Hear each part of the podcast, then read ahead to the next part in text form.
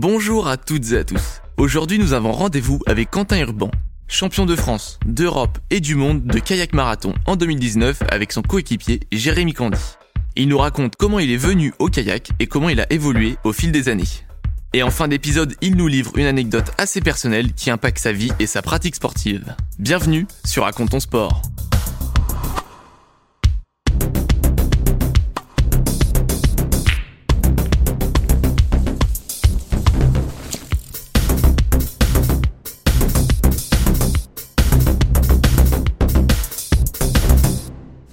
Je m'appelle Quentin Urban, euh, j'ai, je suis vieux. non, j'ai 30, 32 ans, je vais avoir 33 cette année. Je suis kayakiste de haut niveau dans la discipline marathon. Voilà, ça c'est pas mal comme intro déjà.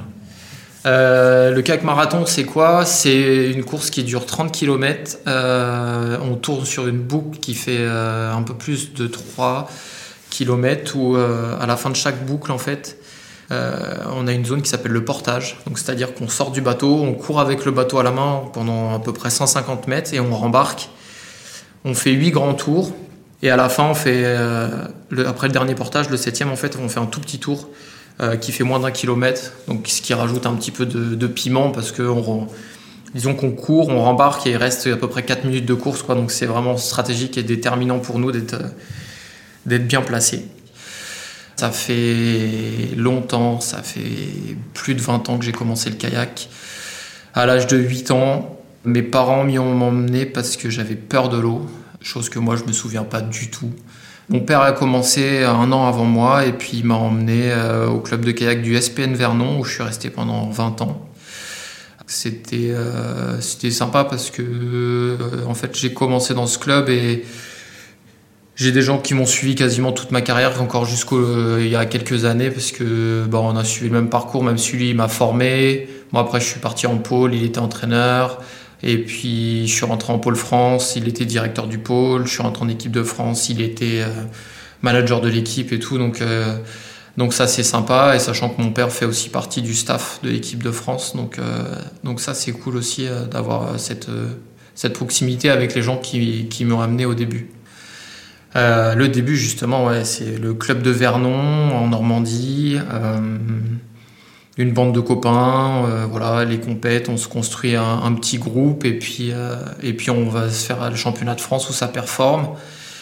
Et ensuite, bah, vu que ça performe, on te propose, on dit, bah, allez, ça t'intéresserait de rentrer dans un pôle espoir. Chose que bah, du coup, moi j'ai accepté, et puis mes parents aussi. Donc à ce niveau-là, j'ai la chance euh, d'avoir eu mes parents qui m'ont toujours suivi, qui me suivent encore aujourd'hui d'ailleurs. Donc j'ai intégré le pôle à, Caen euh, pour faire les études et rentrer dans bah, déjà ce double projet.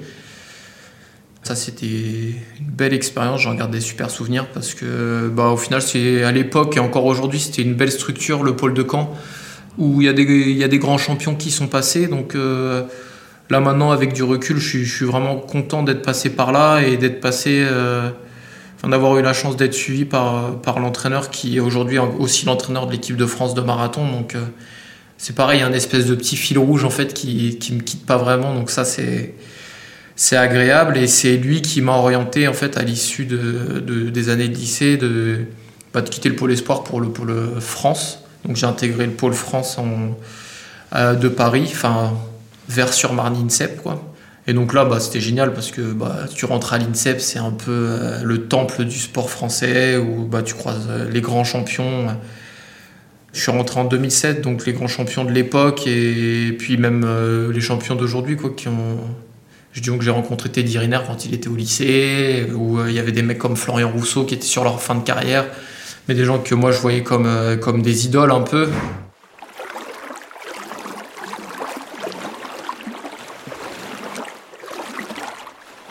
Faut être honnête, je suis plutôt en fin de carrière, même si je suis au sommet de mon art.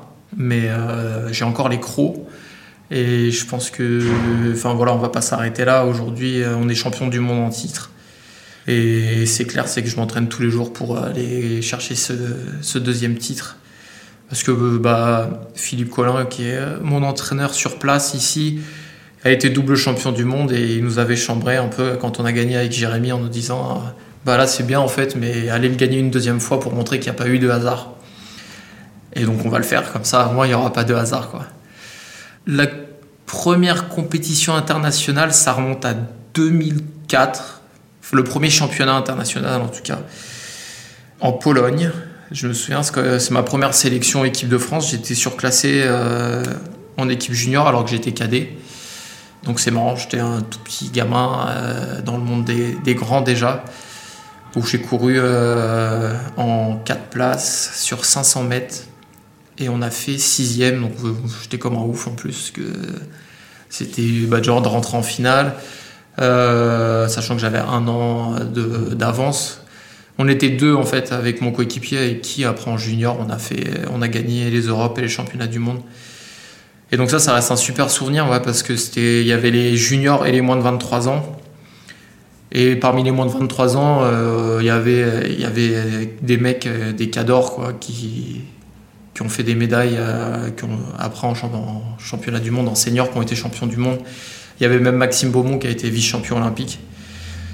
Et on avait une équipe, euh, une grosse équipe avec, euh, bah avec, on était fort quoi, parce que nous en fait, on fait sixième je crois, et c'est la moins bonne place de toute l'équipe.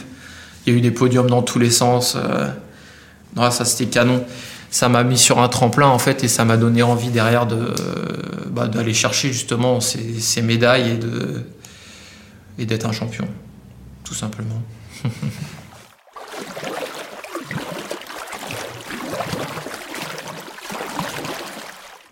Le kayak, c'est quand même pas un sport euh, très médiatisé, très connu en France. Euh, à l'époque, là, je faisais du sprint, donc c'était aux Jeux enfin, c'est la discipline aux Jeux Olympiques et tout. Donc, je suis porté par tout cet engouement, le rêve de l'olympisme et tout.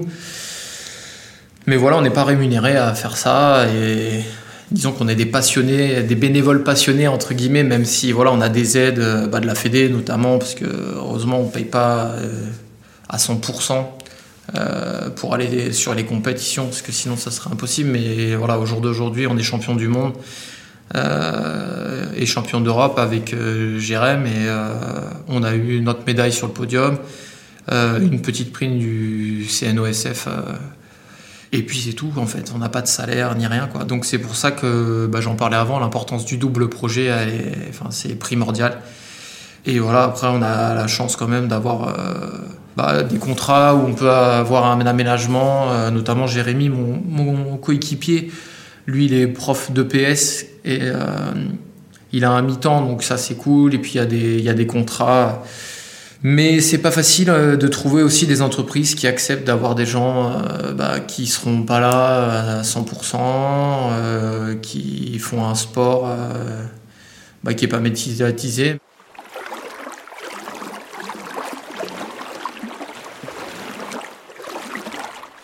Champion du monde restera, je pense, pour l'instant, euh, ma plus belle émotion parce que euh, il y a eu des hauts, des bas. Et euh, pendant un moment, je me suis posé la question si ça valait le coup de continuer ou quoi que ce soit. Et en fait, quand je vois le travail qu'on a mis en place, que j'ai mis en place, et puis là, en plus, l'histoire, on l'écrit à deux parce que je, fais du biplace, mais que j'ai mis en place pour pouvoir bah, atteindre mon but, mon objectif et bah ça fait du bien quoi.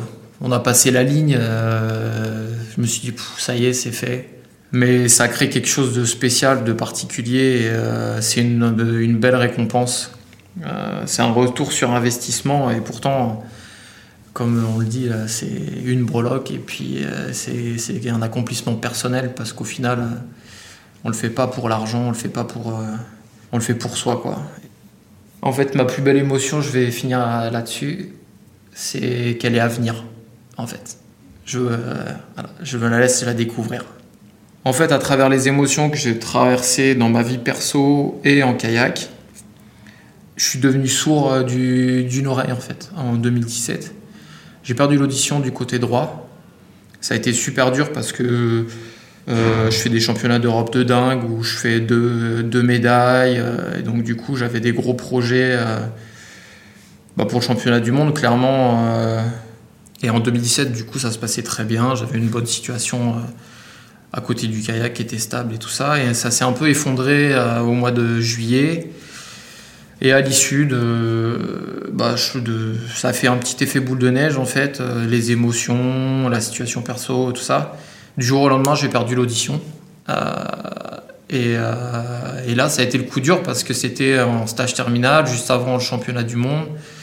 J'ai pas trop compris ce qui m'arrivait. De toute façon, on comprend pas trop. Aujourd'hui, c'est difficile à expliquer encore. Je me suis retrouvé hospitalisé en fait pendant une semaine sous perf euh, à, à 15 jours, enfin 10-15 jours des championnats du monde. Donc il faut revoir tous ses objectifs à la baisse en se disant bah là de toute façon je vais quand même prendre le départ, je vais y aller. C'était en Afrique du Sud, donc en plus il y avait l'avion, tout ça. Et puis j'avais perdu tous mes repères parce qu'on fait un sport d'équilibre où aujourd'hui si je vous mets tous les deux dans mon kayak, de toute façon vous tenez pas, euh, personne. On fait vraiment un sport de funambule et euh, donc ça ça a été très dur quoi.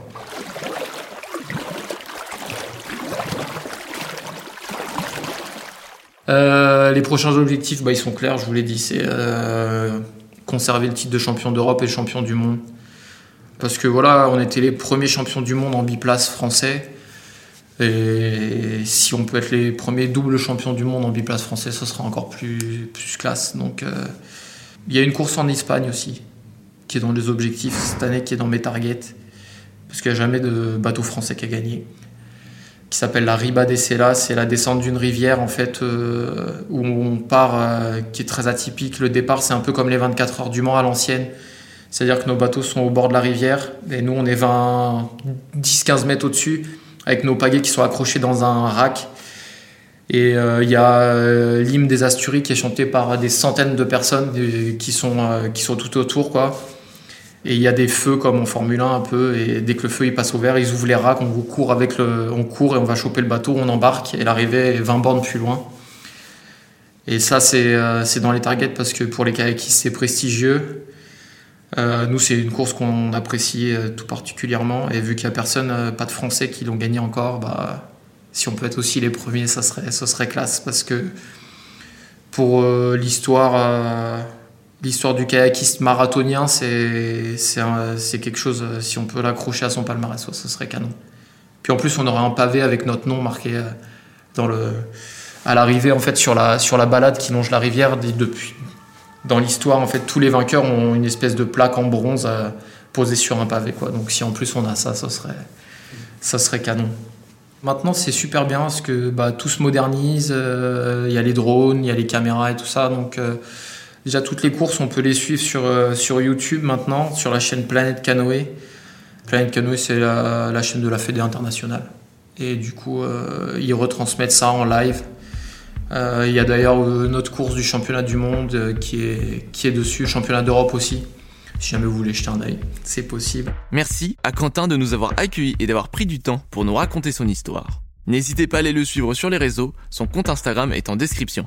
Il y a quelques semaines, on a sorti un documentaire audio sur le handisport. Si vous ne l'avez pas encore écouté, allez-y, ça en vaut le détour. Si vous souhaitez connaître les actualités de nos invités et avoir des informations inédites, rejoignez-nous sur notre compte Instagram Racontons Sport. J'espère que cet épisode vous a plu. Si c'est le cas, n'oubliez pas de noter et de partager ce podcast. Et je vous dis à dans deux semaines pour un prochain épisode.